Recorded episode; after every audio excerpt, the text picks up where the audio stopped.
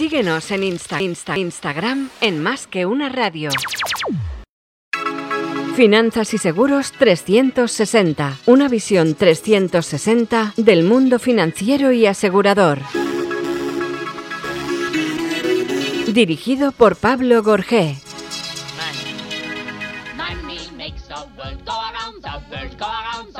Queridos amigos, bienvenidos un día más a nuestro programa Finanzas y Seguros 360. Hoy tenemos un lujo. Hoy contamos con eh, doña Pilar González de Frutos, que es la directora general de eh, UNESPA. UNESPA es la asociación empresarial del, sector asegurador, agrupa más de 200 compañías aseguradoras, lo cual supone un 98% del mercado. Doña Pilar, además, eh, fue directora general de seguros anteriormente, del año 97 al 2002. Lleva como directora general de UNESPA desde el año 2003 a la actualidad además es presidenta de la Federación Interamericana de, Empresas de Seguros de FIDES. No sigo con su currículum porque es eh, muy, muy, muy amplio y muy dilatado. Y como os digo, hoy es un gusto, es un placer y para nosotros es un honor tener a, doña Pilar aquí. Buenos días, Pilar. Lo primero, encantado de saludarte. Buenos días, Pablo. Pues placer mutuo. Muy bien. Pilar, ¿qué nos cuentas? Vamos a hablar hoy un poco de algunos aspectos relativos a cómo está el seguro, cómo están los ramos. Bueno, danos una visión un poco genérica, así a bote pronto, de cómo está el seguro en 2020 y cómo ha empezado el 2021 desde tu punto de vista. Muy bien. Bueno, pues la, la actividad aseguradora tiene ciertas características anticíclicas. Esto significa que es un elemento estabilizador de la economía de un país y de la buena marcha de una sociedad. Y digo esto porque efectivamente en el año 2020 ha venido marcado para el seguro como para cualquier otra actividad por la existencia de la pandemia, pero debido a estas características anticíclicas, el impacto en el sector asegurador ha sido menor que el impacto que ha tenido en otros sectores. Aún así, bueno, eh, redujimos facturación en el 20 en un 8% y el comportamiento no ha sido totalmente homogéneo. Ha habido áreas de seguros que han sufrido más que otras. Y con carácter general tengo que asumir de tener un sector bastante estable, con un comportamiento social y ético elevado, donde no solo ha continuado prestando servicios y desarrollando el papel que tiene en la sociedad, sino que lo ha hecho eh, poniéndose en los zapatos de los clientes, dando muchas medidas de ayuda y facilidad de pago a los clientes, ha anticipado facturación para proveedores y además generosamente ha participado en tareas de solidaridad con una buena parte de la población y sobre todo con el sector eh, sanitario y sociosanitario que ha estado en primera línea. Así es que creo que un comportamiento destacable. Yo soy de la teoría, tú sabes, eh, y mis oyentes lo saben, que yo he trabajado en el sector hace años y todavía sigo manteniendo mucho contacto con él. Yo soy de la opinión de que ya en la crisis del 2007 eh, tuvo mucho menos impacto en nuestro sector que para otros, Ahora también soy de la opinión igual que tú. Yo creo que eso es por, a mi juicio, ¿eh? por dos eh, cuestiones. La primera es que estamos muy regulados a nivel normativo y la segunda es que nosotros mismos, es decir, las propias entidades del sector, nos hemos autorregulado desde el inicio y tenemos una, un comportamiento, tenemos una forma de, controlarnos. Es decir, nuestro negocio está, aparte de que está controlado por la, por la propia normativa, es que, eh, como digo, estamos muy autorregulados. Yo creo que eso ha sido también la ventaja que hemos tenido para aguantar estas dos crisis, ¿no? Claramente, claramente. Hay, hay un tema de base que nos lleva también un poco a esa situación y es que el modelo de negocio del seguro es un modelo de negocio de medio y largo plazo.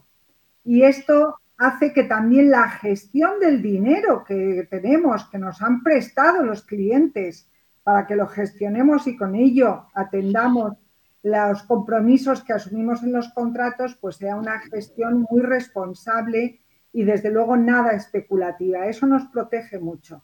De todos modos, Pablo, en el 21, por esos efectos anticíclicos, yo creo que todavía vamos a arrastrar impactos y mm, si se recupera la economía, el sector asegurador tardará un poco más de tiempo en recuperarse y probablemente lo hará con menos brío que el resto de la, economía en general, ¿no?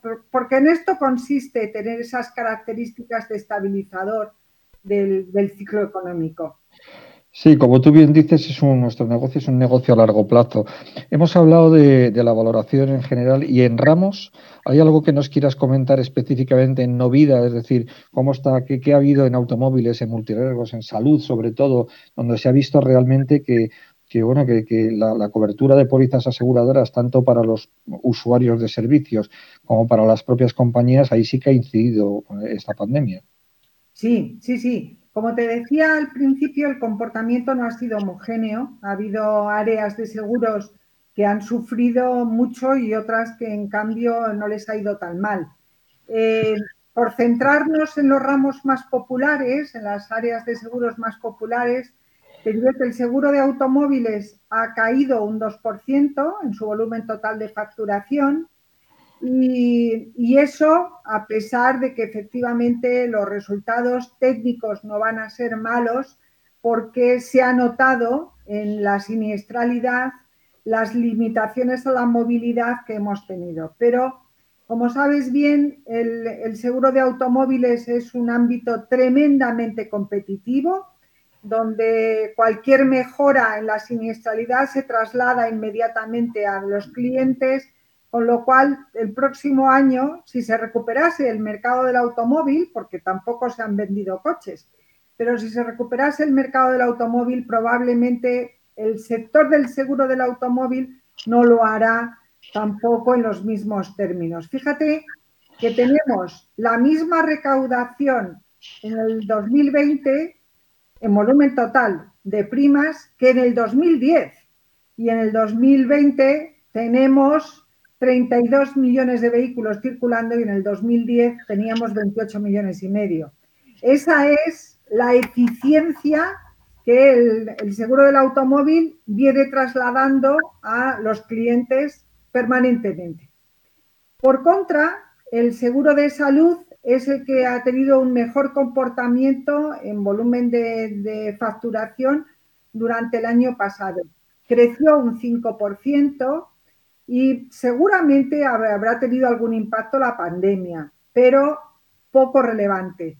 Lo digo porque viene mostrando esos índices de crecimiento pues sostenido desde hace ya bastantes años. Yo recuerdo cuando entramos en la crisis del 2008 que pensábamos que, hombre, en un momento en que la renta de las familias estaba sometida a cierta presión, la, contratación de seguros de salud podría bajar y creció. Y creció en torno a un 4% y ese crecimiento entre el 4 y el 5% lo hemos venido observando todos estos años. Yo creo que es fruto del grado de confianza en la calidad asistencial que el seguro privado de salud eh, muestra a, los clientes y porque las demandas en materia de eh, asistencia sanitaria son ilimitadas. Así es que ahí se trata de colaborar tanto lo público como lo privado en garantizar la mejor asistencia sanitaria. No, no, no, no se desarrolla uno a costa del otro.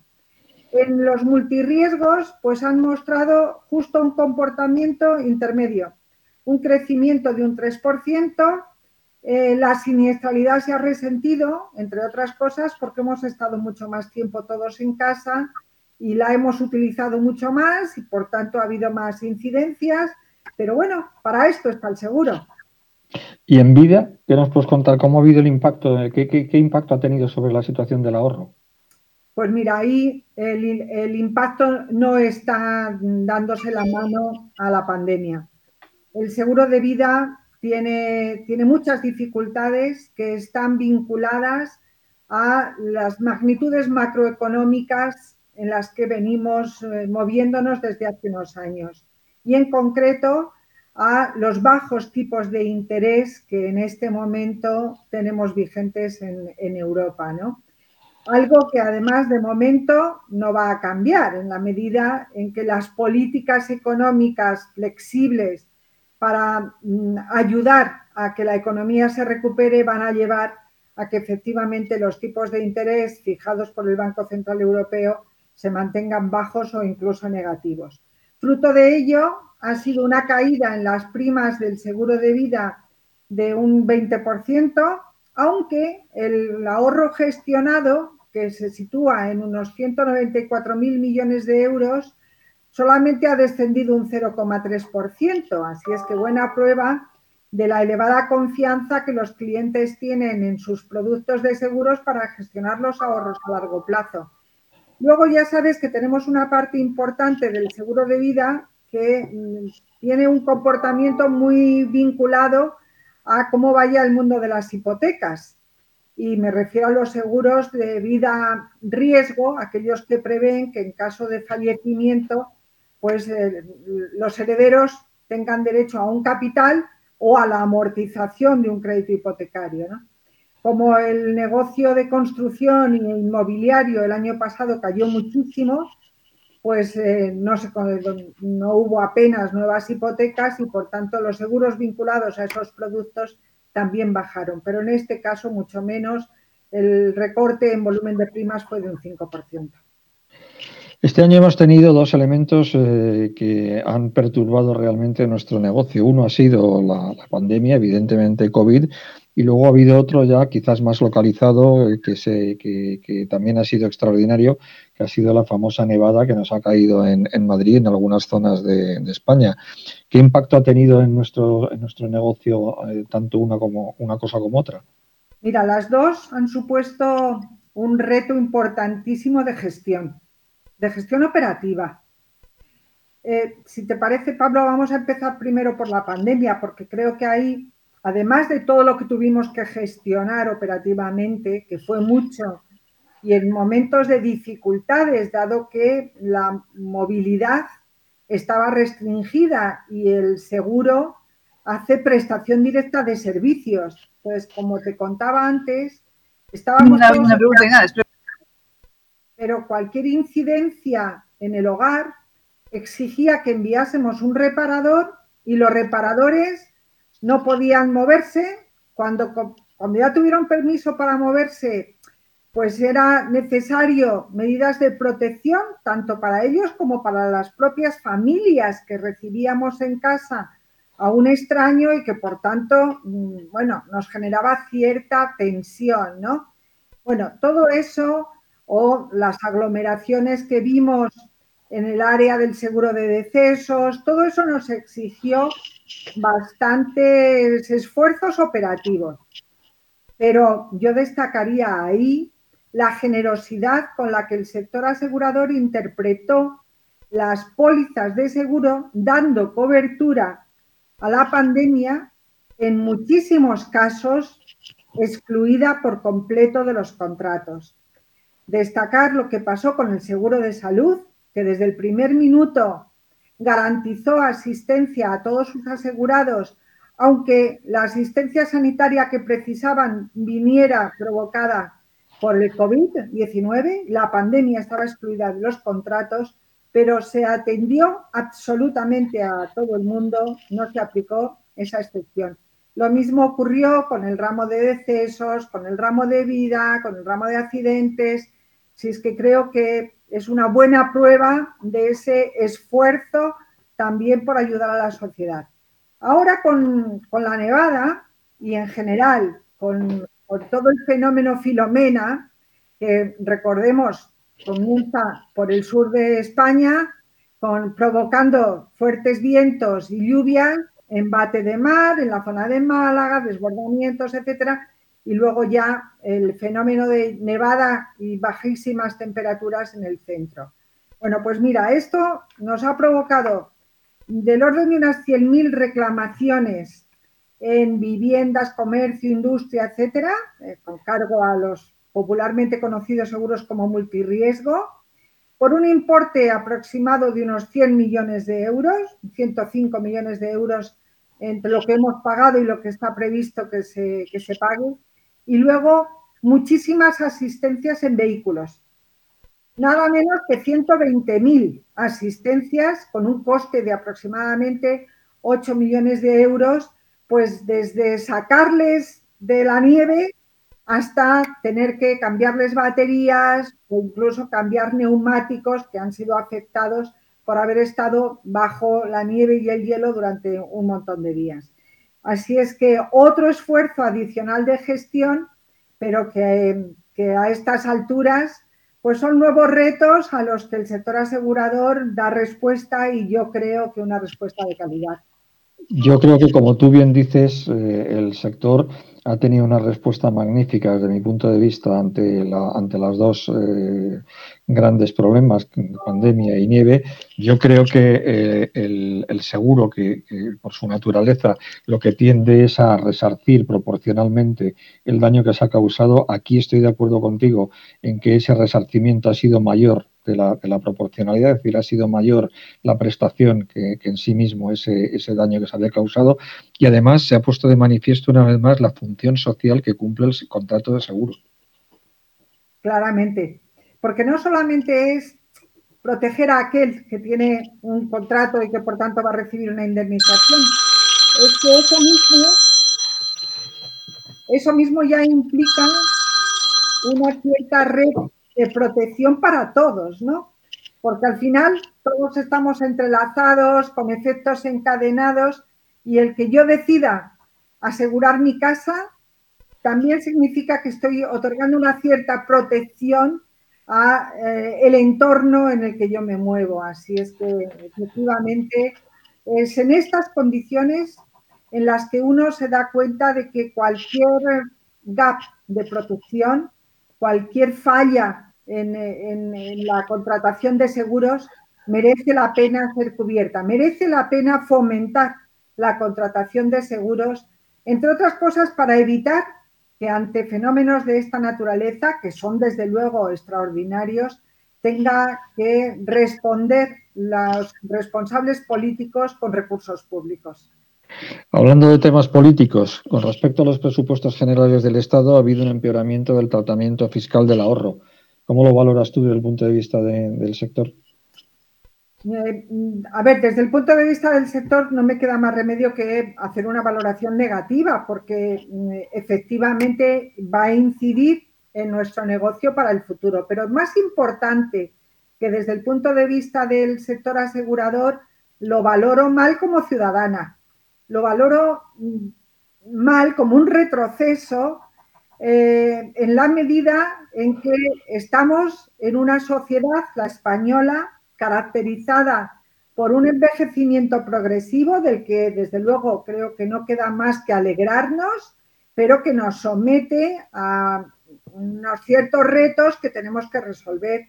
Y pensar en un empeoramiento de la fiscalidad del ahorro, cuando este es un ahorro de largo plazo y finalista y viene, por tanto, a, completar los ingresos de los futuros jubilados, creo que es eh, ir en contra de lo que está haciendo la práctica totalidad de los países de nuestro entorno y, desde luego, en contra de las recomendaciones, en este caso, unánimes de las grandes instituciones financieras, el Fondo Monetario Internacional, la OCDE, el Banco Mundial, todos están clamando porque los gobiernos de los diferentes países colaboren en la promoción del ahorro a largo plazo, del ahorro complementario de las jubilaciones públicas.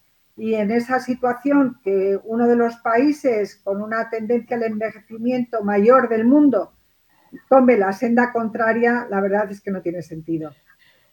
Al hilo de esto también hay un, anunciado, eh, por parte del, se anuncia por parte de la Administración un fondo de pensiones garantizado por el Estado, equivalente a lo que sería el, NS británico. ¿Esto va a dar realmente respuesta? ¿Va a ayudar? ¿O, es más de lo mismo? A ver, mm, es un instrumento. Eh, y como tal, yo creo que, merece una acogida positiva, pero como mero instrumento.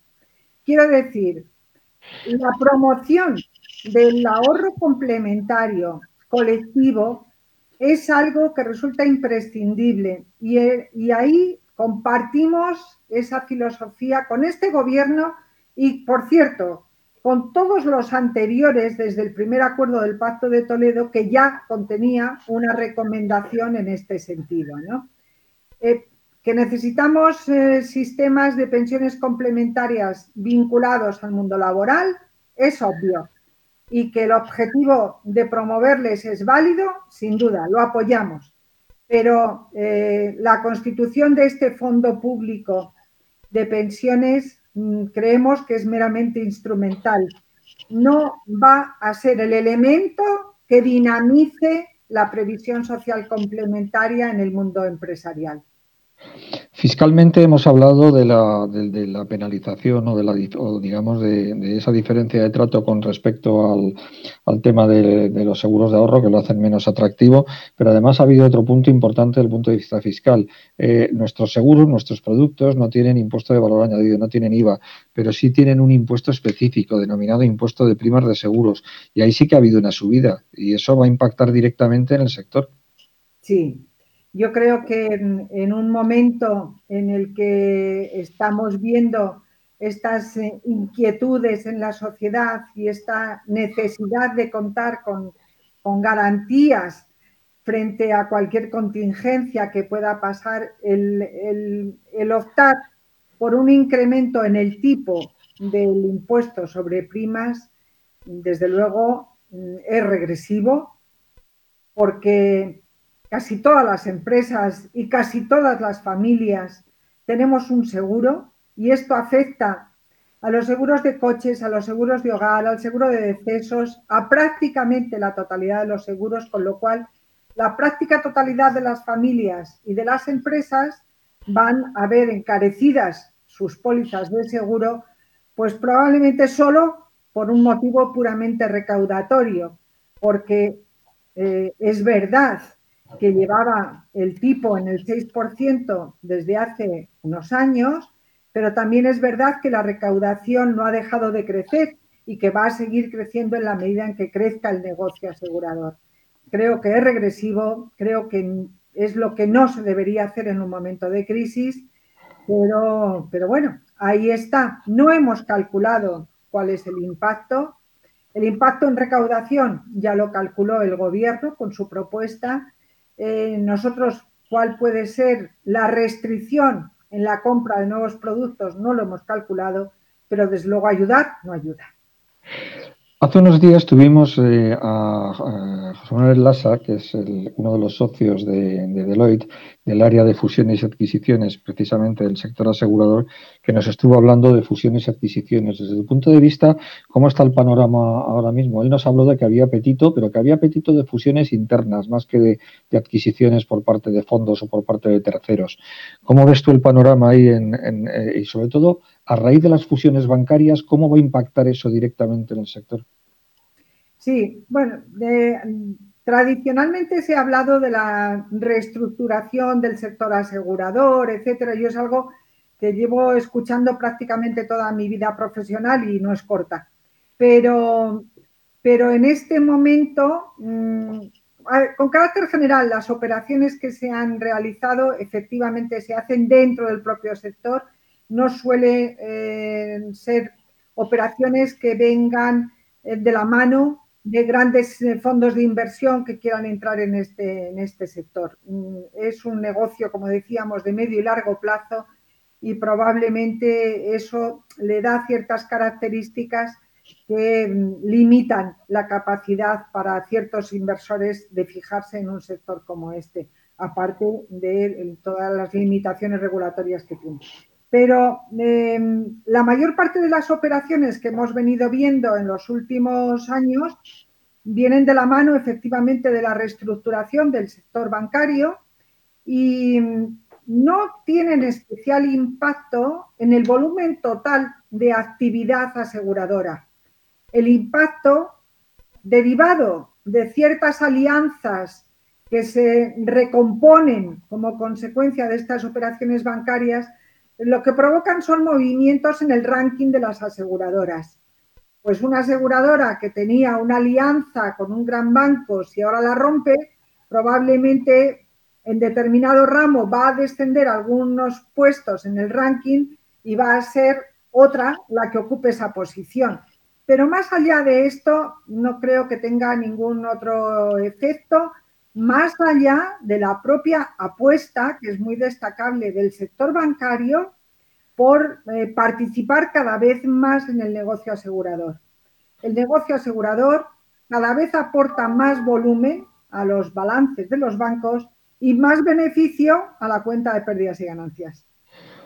Y mirando hacia el futuro, como debemos de mirar, eh, ¿cuáles son las nuevas tendencias que va a haber en el sector después de la era post-COVID y, en cuanto a, la tan manida sostenibilidad, pero que realmente nosotros sí que contribuimos a, esa sostenibilidad desde nuestros productos? ¿Qué, ¿Qué, nos depara el futuro ya para, con la experiencia que hemos tenido de este COVID, de esta pandemia? Eh, si ya teníamos una, previsión, digamos, de hacia dónde íbamos, ¿se ha visto rectificada o estamos en condiciones de, estar ya trabajando en nuevas estrategias? Sí, sí, claramente hay algunas eh, conversaciones que teníamos antes de la pandemia que se han acelerado. Algunas otras que teníamos entonces, que ahora casi que ya no hablamos de ellas, y algunas cosas nuevas que van surgiendo, ¿no? Yo creo que ninguno vamos a salir de la pandemia mm, igual que estábamos en el 2019. Todos vamos a tener ciertos cambios. Desde luego los clientes, estoy segurísima de que nos van a seguir pidiendo contratos más transparentes, más claros, Mm, con, mayor, eh, con mayor capacidad de entendimiento. Para eso nos van a ayudar muchísimo toda la nueva tecnología. Y el sector asegurador está trabajando en el ámbito de la digitalización y en todas las áreas de nuevas tecnologías que están apareciendo, desde la inteligencia artificial hasta los chatbots y cualquier otro elemento que se nos pueda ocurrir. En el ámbito de la sostenibilidad, que es algo que va ganando espacio cada vez mayor en las agendas de todos, además de los requerimientos regulatorios que tenemos ya mm, inmediatos, eh, que se refieren tanto a dar mayor información a nuestros clientes sobre qué grado de sostenibles son los productos que les estamos ofreciendo, tendremos también nuestro rol en el ámbito de las inversiones donde podremos efectivamente conseguir acelerar ese proceso de transformación hacia una economía cada vez más verde. Y luego, claro, está nuestro propio papel como empresas, que no es que seamos muy contaminantes, todo lo contrario, pero también podemos ahí poner nuestro granito de arena y desde luego vinculado a los productos, nuestra capacidad de tareas de prevención y de colaborar para que nuestros asegurados también se sitúen correctamente en ese proceso de transición ecológico. Hay dos temas que no me gustaría dejar de tratar, que son la postura que tenemos nosotros, la postura del sector sobre el sistema de pensiones o el Pacto de Toledo y cómo va a afectar el Brexit al seguro español. Muy bien, pues en relación con las pensiones, yo creo que como, como todo ciudadano eh, somos perfectamente conscientes de que no podemos seguir manteniendo el sistema de pensiones de reparto tal y como en este momento está. De alguna manera tendremos que adaptarlo porque esta tendencia demográfica a la que antes me refería del progresivo envejecimiento, junto con eh, una natalidad eh, bastante escasa, van a provocar tensiones en el sistema. Bueno, el gobierno es perfectamente consciente de ello y de ahí no solo el que se esté trabajando por el Ministerio de Seguridad Social, es que yo creo que además se es tan consciente como para crear un, ministerio específico de seguridad social para que trabaje en este, en este ámbito. Trabajo que necesariamente se va a tener que ver acelerado en la medida en que en buena parte los fondos de recuperación y resiliencia que estamos esperando desde la Unión Europea van a depender en buena medida de las reformas que al sistema de pensiones se le haga.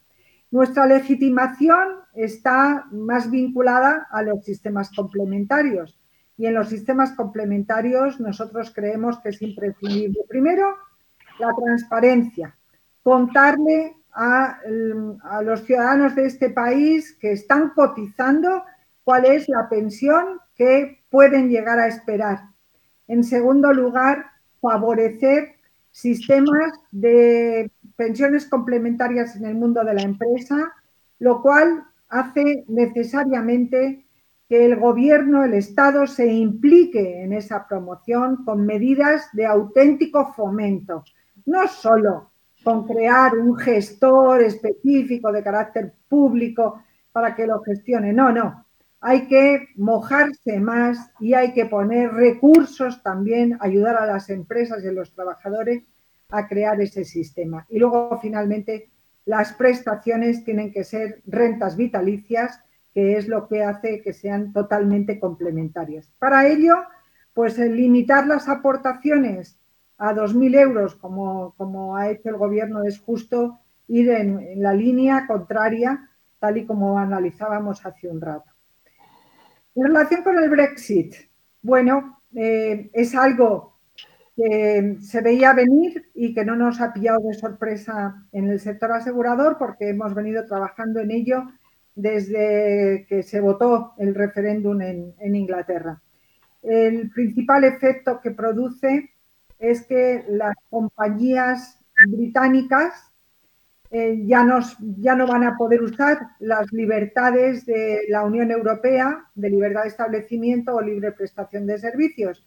Pasan a ser entidades de un tercer país y, por tanto, para operar en España o en cualquier otro país de la Unión Europea van a tener que pasar por procesos de autorización específica por parte de los supervisores de los demás países. Entre tanto, los contratos que estaban en vigor van a continuar en vigor hasta la finalización de sus vencimientos. Bien, y para acabar, antes de, no sé si tienes alguna cosa más que quieras compartir con nosotros, he hablado antes de UNESPA, UNESPA eh, le he informado a nuestros oyentes que es la patronal del sector, evidentemente eh, todos los que estamos, todos los que somos profesionales, somos está vinculados al sector, lo conocemos, pero para nuestros oyentes, para los consumidores, para el público en general, ¿qué aporta UNESPA? Está claro que, como entidad patronal, para las entidades que son miembros o para las entidades del sector, tiene su valor, pero yo creo que también hay que hacer un poco valer el papel que tiene una entidad como, como UNESPA de cara a la garantía para los consumidores. O por lo menos esa es mi opinión. Muchísimas gracias, Pablo. Efectivamente, nuestra misión esencial es representar y defender los intereses del sector asegurador y, a ello nos dedicamos y la verdad es que desarrollamos bastante trabajo. Yo creo que somos un consultor de calidad para nuestros asociados.